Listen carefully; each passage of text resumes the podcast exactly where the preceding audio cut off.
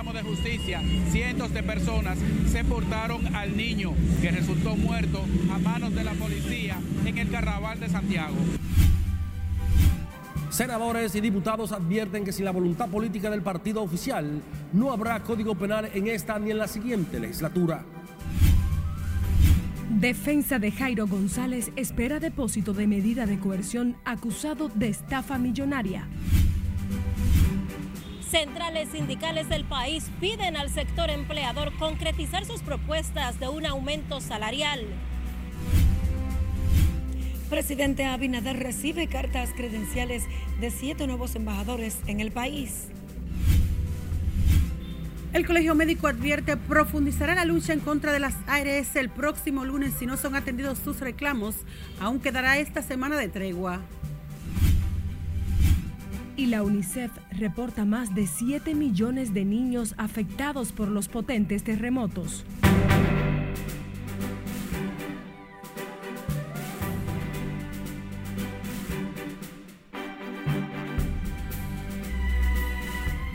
Hola, muy buenas tardes, bienvenidos, bienvenidas a la primera emisión de Noticias RNN. Es un grato honor que seamos su opción informativa.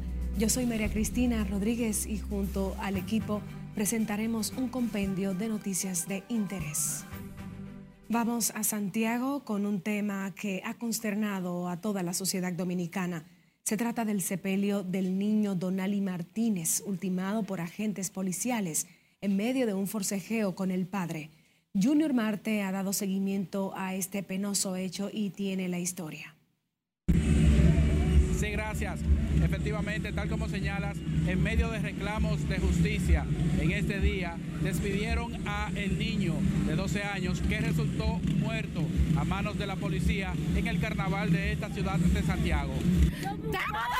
toda la madre porque se ha ido un inocente. El entierro del niño de tan solo 12 años concitó el respaldo solidario de una multitud de santiagueros que acompañaron este martes a los padres y familiares del malogrado jovenzuelo.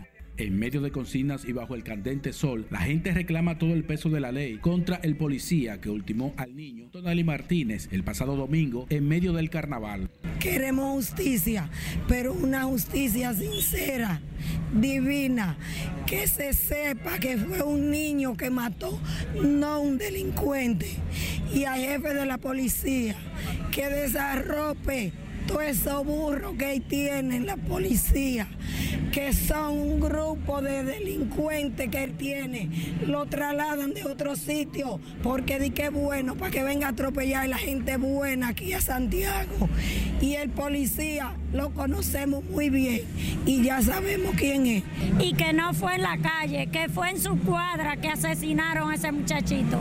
Que se haga justicia al presidente que, que tome carta en el asunto con estos delincuentes que él tiene aquí. Da pena que uno tenga que pasar por eso, pero es lo que le digo. ¿Cómo te define el niño? Ay, eso era un almedión, un bebé bueno, tranquilo, su papá dándole buena crianza. Esperan el caso no quede en el olvido y demandan la patrulla sea sometida completa a la justicia. Y el presidente de la República tiene que darle la lectura que esto lleva porque esto no puede quedar impune, porque hay que dar una señal ejemplarizadora frente a una policía que está para protegernos y en los últimos años, en lugar de protegernos, ha estado matándonos. Y hoy vamos para el Palacio, que nos presente, que nos lo presente el policía. Queremos en Dios que nos presente el policía que es y que esto no quede impune. Eso es lo que queremos. Nuestros familiares, que nuestro familiar eh, se les resuelva. Conmovido por el trágico hecho, la alcaldía de Santiago suspendió el desarrollo del carnaval del próximo domingo. Durante el entierro del niño, aquí en este cementerio Cristo Vivo del sector del Ingenio, se pudo notar la ausencia de agentes de la policía. Regreso contigo. Muchísimas gracias, Junior Marte. Gracias por el reporte en directo. Continuamos, es que falleció este martes a los 95 años de edad el empresario dominicano Víctor Méndez Capellán quien en 1950 fundó la empresa de remesas Vimenca, consorcio empresarial que presidió por más de seis décadas. Méndez Capellán murió por complicaciones de salud en el Centro de Diagnóstico Medicina Avanzada y Telemedicina CEDIMAT. Capellán nació en el municipio de Salcedo en 1928 y estuvo casado con la señora Afineta Saba de Méndez, quien falleció en septiembre del año 2020 y con quien procreó tres hijos. Sus restos serán expuestos a partir de esta tarde en la funeraria Blandino de la avenida Abraham Lincoln. Cambiamos de tema. Senadores y diputados oficialistas y de oposición afirmaron que aprobada la ley de régimen electoral, el gran desafío para el Congreso está en lograr un consenso para pasar el Código Penal Dominicano en medio de las presiones. Nelson Mateo con todos los detalles. Adelante, Mateo. Muy buenas tardes, tal y como tú afirmas, concluidos los trabajos sobre la ley de régimen electoral en el Congreso Nacional, el Código Penal Dominicano ahora se convierte en el tema de principal debate, aunque hay quienes entienden que en esta prorrogada legislatura ya no hay tiempo para su conocimiento. La legislatura extraordinaria de solo 30 días concluye este miércoles con la aprobación de la ley de régimen electoral como principal logro. Ahora en el Congreso entienden que el Código Penal y sus modificaciones debe ser la meta para la siguiente legislatura. Que cada legislador vote acorde a su conciencia. No hay por qué estar excluyendo, es un acto de irresponsabilidad del Congreso estar excluyendo las tres causales. Lo que hay que hacer es someterlo al escrutinio y que vote cada quien en función de sus intereses.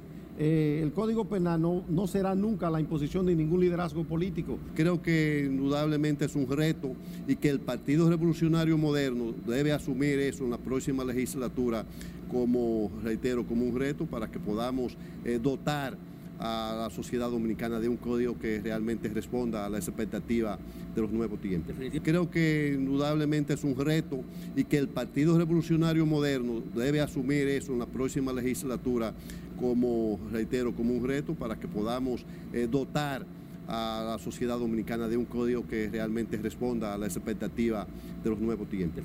El PLD y su vocero en el Senado entienden que el partido oficial no le interesa la aprobación de la normativa penal y sus reformas. Albergamos la esperanza de que podamos tener un código, pero ese código tiene que consensuarse. para nosotros lograr ese código, porque yo he dicho que el gobierno del PRM no le interesa el código penal. Si le hubiese interesado, Obviamente, si sacamos, excluimos las tres causales, la interrupción del embarazo de toda la discusión, indudablemente que ya tuviéramos un nuevo código para enfrentar los grandes desafíos de delincuencia y de, de violencia. Pero en la Fuerza del Pueblo aseguran que la reforma penal no es un problema solo del partido oficial. Yo creo que está todo dado para que el código se apruebe eh, si no es al terminar esta legislatura extraordinaria que fue convocada hasta el día de mañana, bueno, pues será a principios de marzo, pero yo creo que ya es tiempo de que nosotros le demos al país un código que tiene más de 71 tipificación de delito que no lo contempla el código vigente. Reconocen, sin embargo, los legisladores que el choque entre las iglesias y la agenda norteamericana, expresada en el Congreso a través de las tres causales y el artículo sobre la discriminación, mantiene estancadas las reformas al antiguo Código de Ascendencia Napoleónica. El Senado de la República ha convocado a sesión para esta tarde cuando se espera se ha conocido en segunda lectura el Código Penal Dominicano, pero la prorrogada legislatura concluye mañana, miércoles, por lo que muchos diputados entienden que ya no hay tiempo para su conocimiento. De mi parte, es todo por el momento. Regreso contigo al CEP de Noticias. Muchísimas gracias, Nelson Mateo. El Colegio Médico amenaza con profundizar la lucha el próximo lunes en contra de las administradoras de riesgos de salud si no llegan a acuerdos al anunciar una tregua esta semana. Siledis Aquino está en directo desde el gremio médico y nos amplía. Muy buenas tardes, Siledis. Buenas tardes. En efecto, el Colegio Médico y las ARS se mantienen sin llegar a acuerdos, aunque darán un respiro esta semana. Tender puentes y concertar espacios que propendan al entendimiento. Pese a la tregua, el gremio médico no descarta volver a paralizar todas las administradoras de riesgos de salud y continuar las manifestaciones si no hay entendimiento. Vamos a apreciar contundentemente. Vamos a parar. Todo lo que es salud, todo lo que tiene que ver con nosotros los prestadores. Solamente se van a atender, como siempre, los pacientes de emergencia y los pacientes los médicos se han reunido siete veces en el Consejo de la Seguridad Social que emitió una resolución aumentando un 15 y 20% a los prestadores, lo que fue rechazado por los galenos. No se va a mover ni una mosca. Eso usted puede ¿Por qué? Porque ante una actitud se ha tomado el colegio médico, vamos, vamos a sentarnos a concertar. Es que este modelo no es de los malos. Señores, los principios de la seguridad social, que son 12. El Colegio Médico también mantiene suspendidas seis aseguradoras, entre estas Mafre y Universal, mientras crece la incertidumbre en más de 4 millones de cotizantes en la seguridad social. A la gran marcha que realizaremos el miércoles 22 de febrero en la ciudad de Bonao.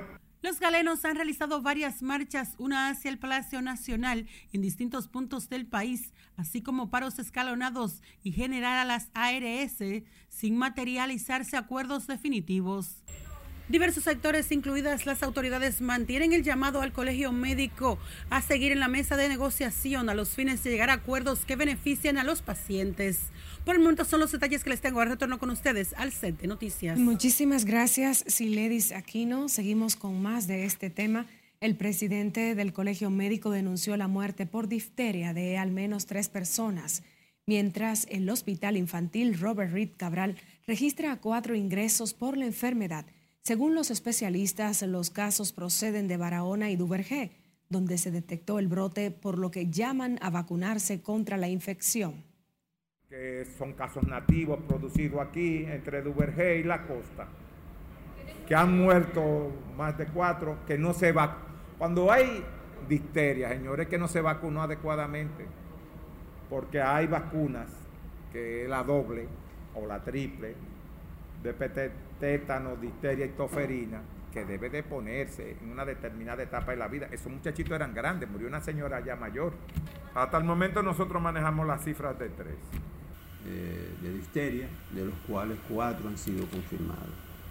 Todos esos pacientes eh, están, han evolucionado de forma satisfactoria y en este momento tenemos tres pacientes en el área de aislamiento ingresados con esa patología.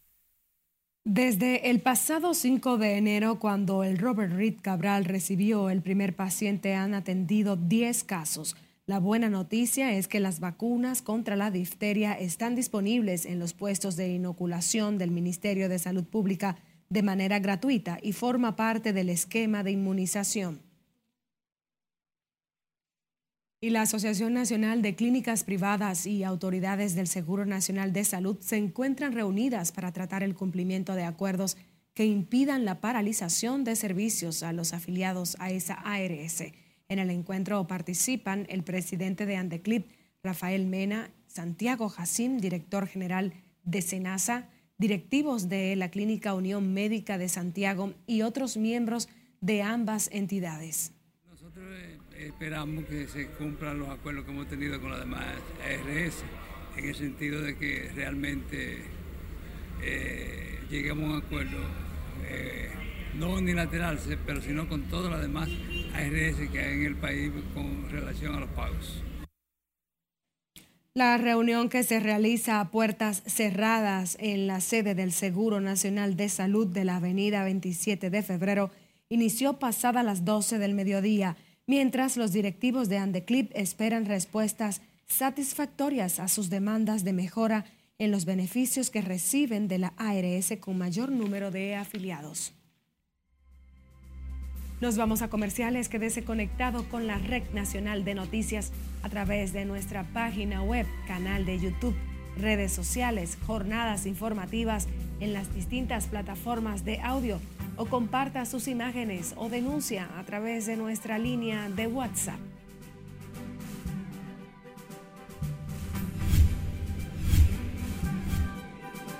Y en breve, el presidente de la República Dominicana, Luis Abinader, recibirá la bandera de mano de los campeones nacionales y de la Serie del Caribe, Tigres del Licey. No se lo pierdan.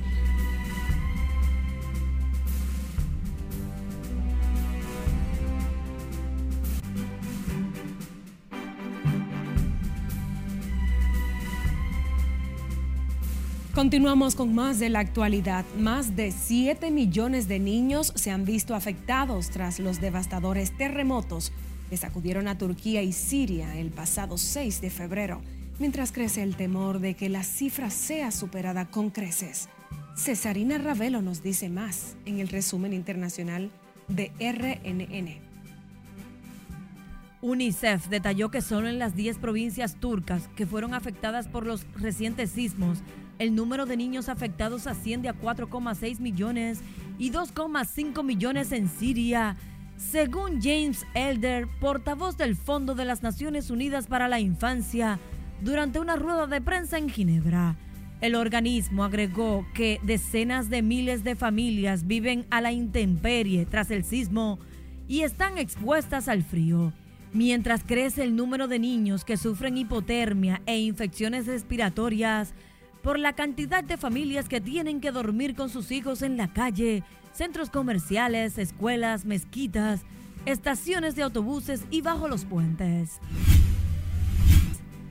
Mientras disminuyen las posibilidades de supervivientes entre los escombros a nueve días de los devastadores terremotos en la región de Turquía y Siria. Miles de rescatistas continúan entre los trozos de concreto con esperanza de encontrar personas con vida, aunque se han destacado los rescates milagrosos de víctimas que se niegan al deceso y se aferran a la vida bajo los escombros de edificios que colapsaron. Especialistas estiman que las cifras de muertes podrían alcanzar las 90 mil y los heridos a casi 100 mil. Al menos 20 personas murieron y 68 resultaron heridas, incluidas 10 de gravedad, en un choque entre un autobús turístico y un furgón blindado en la provincia Sudáfrica del Limpopo. El accidente ocurrió cuando el conductor del furgón perdió el control y chocó contra el autobús que luego de rodar desde un puente cayó a un río, mientras un equipo de buceo de la policía inspecciona la zona por si hubo personas arrastradas por el caudal acuífero. El presidente de Filipinas, Ferdinand Marcos Jr., mostró preocupación por los supuestos actos agresivos de Pekín contra la Guardia Costera y pescadores filipinos. El mandatario reaccionó ante un presunto ataque con rayo láser desde un buque militar chino contra la tripulación de una embarcación de la Guardia Costera y pidió una explicación al embajador de Pekín en Manila con relación al suceso. El presidente de Brasil, Luis Ignacio Lula da Silva, arremetió contra su antecesor, Jair Bolsonaro, a quien calificó de genocida y acusó de instalar una industria de mentiras en el país.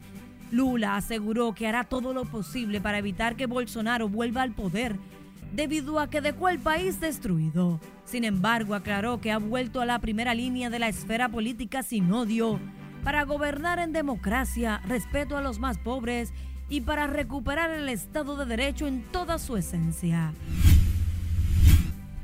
La ex embajadora de Estados Unidos ante la ONU, Nikki Haley, anunció que se postula a la presidencia para las elecciones del 2024. Haley se convierte en el segundo representante del Partido Republicano que buscaría suceder al actual presidente estadounidense, el demócrata Joe Biden. El primero en anunciar que competirá por la candidatura republicana fue el expresidente Donald Trump en noviembre del año pasado. Al menos tres muertos y otras cinco personas resultaron heridas durante un tiroteo en la Universidad Estatal de Michigan. El presunto sospechoso, que también se suicidó, fue identificado por la policía como Anthony McRae, de 43 años, subjefe interino de Policía y Seguridad Pública de la ciudad. Las autoridades investigan las causas del hecho. En las internacionales, Cesarina Ravelo, RNN.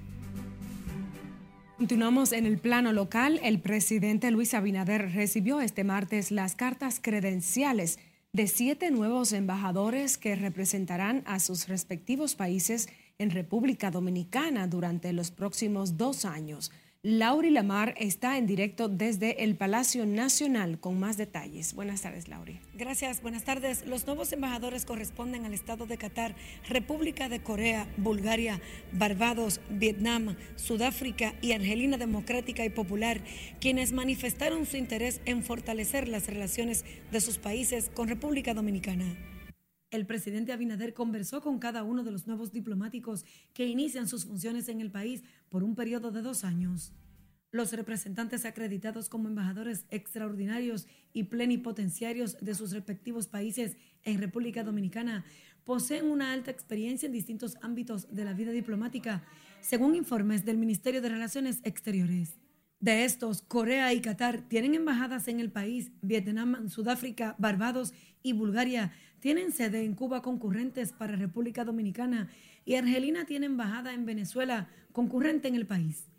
Para recibir las credenciales, el mandatario estuvo acompañado de la vicepresidenta Raquel Peña y el ministro de Relaciones Exteriores, Roberto Álvarez.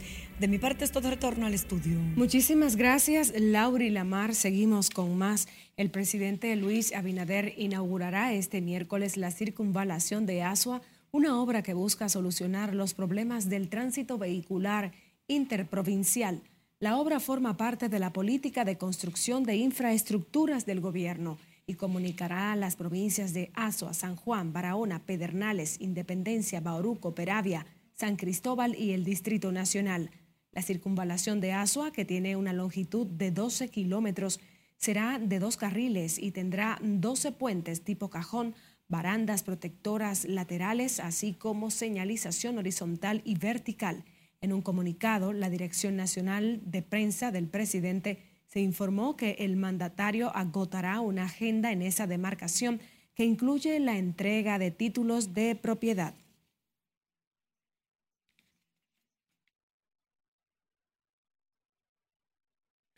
Y el presidente de la comisión que estudió la ley de régimen electoral en la Cámara de Diputados, Elías Wessing, dijo que el Congreso logró aprobar un proyecto comicial que permitirá a la Junta una exitosa administración de los próximos o de las próximas elecciones. Por eso, Wessing Chávez está seguro de que el presidente promulgará las reformas a la ley 1519 sobre régimen electoral aprobada en dos lecturas consecutivas en la Cámara Baja. Reformas que se han introducido contribuyen a darle más claridad a los procesos electorales que tenemos por delante eh, fueron muchos los aspectos que se reformaron, que se corrigieron. Del Tribunal Constitucional solamente seis inconstitucionalidades que tenía esa ley, pero después habían 23 reformas nuevas que se introdujeron y eso amplió el texto de la ley en 16 artículos más. Las reformas a la ley de régimen electoral fueron enviadas al Poder Ejecutivo que a partir de su recepción bajo firma tiene un plazo de cinco días calendarios para promulgarla o vetarla. De no opinar en ese plazo de cinco días, la ley entra en vigencia de manera automática.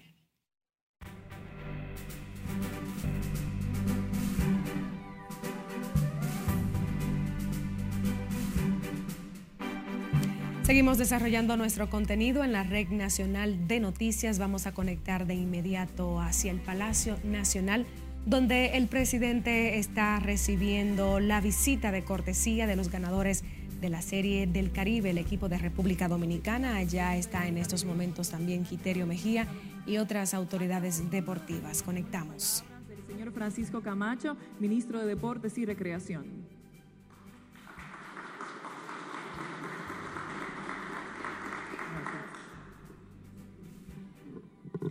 Saludos, buenas tardes, señor presidente Luis Rodolfo Abinader, querido ministro Joel, presidente Vitelio, señor Ravelo, don Junior Novoa. Señores, hace unos días estuvimos aquí donde el señor presidente entregó la bandera al equipo del Licey quien iba a representar a la República Dominicana. Presidente, aquí está su equipo, ganador de la Serie del Caribe sus palabras fueron proféticas. Vayan a Venezuela, ustedes van a ganar y traigan la corona.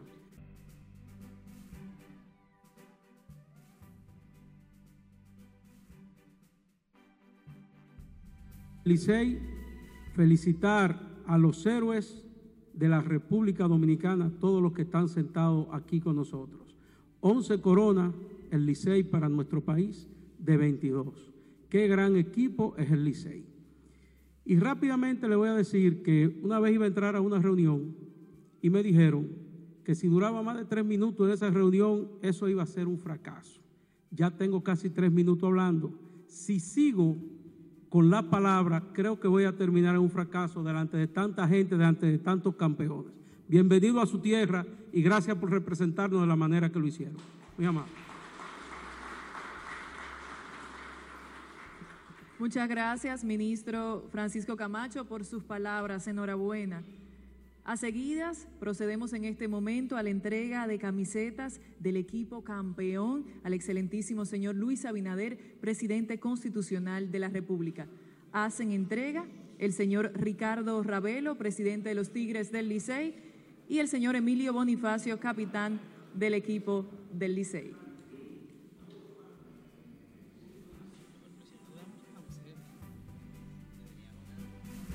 Y ahí está nuestra camiseta, camiseta tricolor.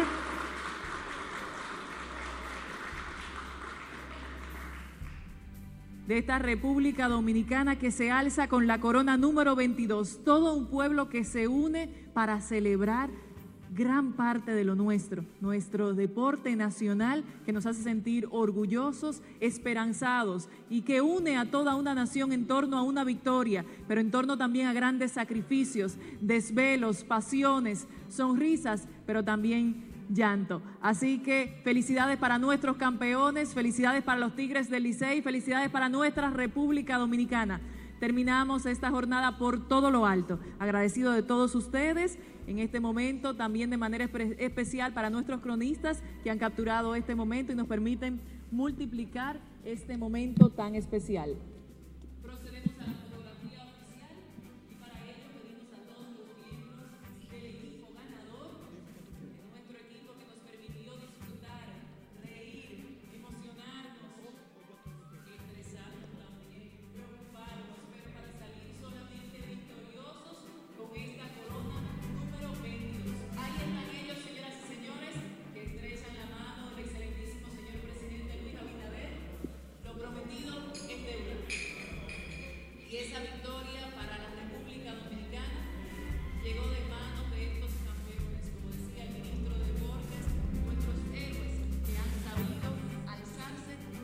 El presidente de la República Dominicana está recibiendo en este momento el trofeo de campeones de la Serie del Caribe de manos del capitán de los Tigres del Licey, Emilio Bonifacio.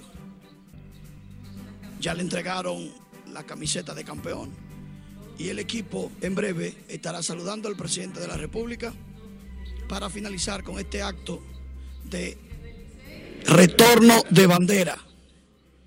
Mientras tanto, seguimos en el Palacio Nacional y continuamos en los estudios.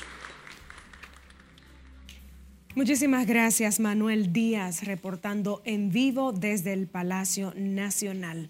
Seguimos con otras informaciones. Los gremios sindicales del país están a esperas de que el sector empleador presente sus propuestas ante el Comité Nacional de Salarios para iniciar el diálogo de un reajuste de sueldos que incluya a los empleados públicos, pensionados y jubilados.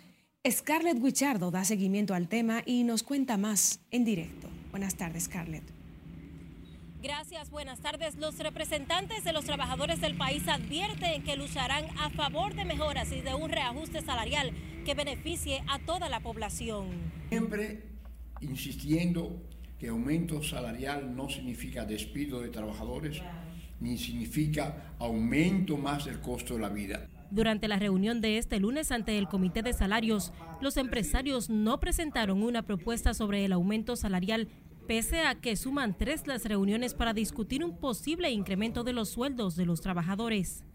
Y esperamos también algo muy importante que es bueno reseñar, reseñar la idea del ministro de Trabajo de hacer un pacto por el salario para ver si cada año se puede aumentar automáticamente el salario para ir cubriendo la brecha que hay entre la inflación y el poder adquisitivo. Los gremios laborales plantearon las posibles consecuencias que conllevaría la lentitud del proceso, mientras esperan ser convocados para iniciar con los diálogos. Si en la próxima reunión no hay una un planteamiento concreto por parte de los empresarios o por parte del gobierno, las centrales sindicales no tendrán otra opción que comenzar a desarrollar acciones en todo el territorio nacional. Las centrales sindicales insisten en que no retirarán su propuesta de un aumento salarial a los empleados del sector privado no sectorizado de un 35% al salario mínimo y exigen a los empresarios presentar una propuesta concreta.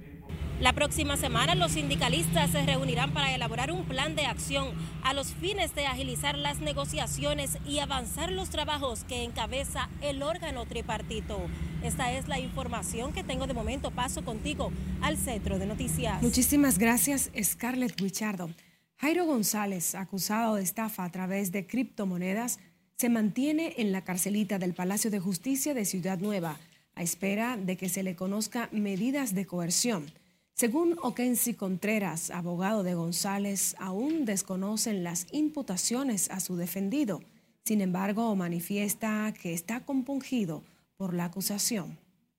Mira, el señor Jairo González, lo primero que está ahí apenado con la situación, muy apenado.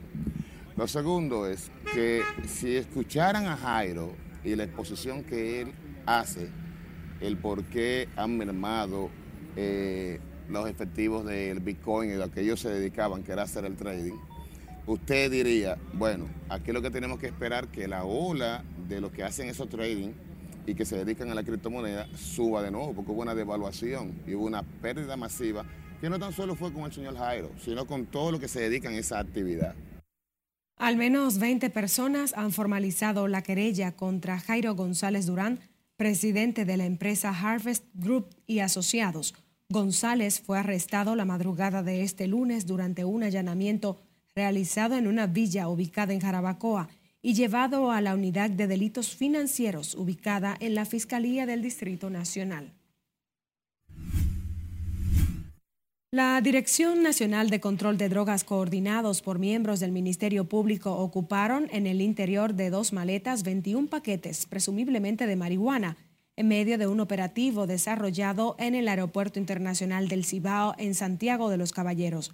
Por el caso fue detenido un estadounidense de 40 años, quien llegó al aeropuerto en un vuelo comercial procedente de Nueva York, Estados Unidos, el Ministerio Público y la DNCD profundizan las investigaciones en torno al caso, mientras el detenido será sometido a la justicia en las próximas horas.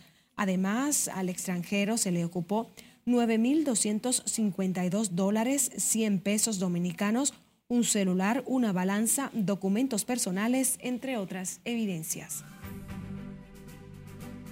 Nos vamos a comerciales. Quédese conectado con la Red Nacional de Noticias.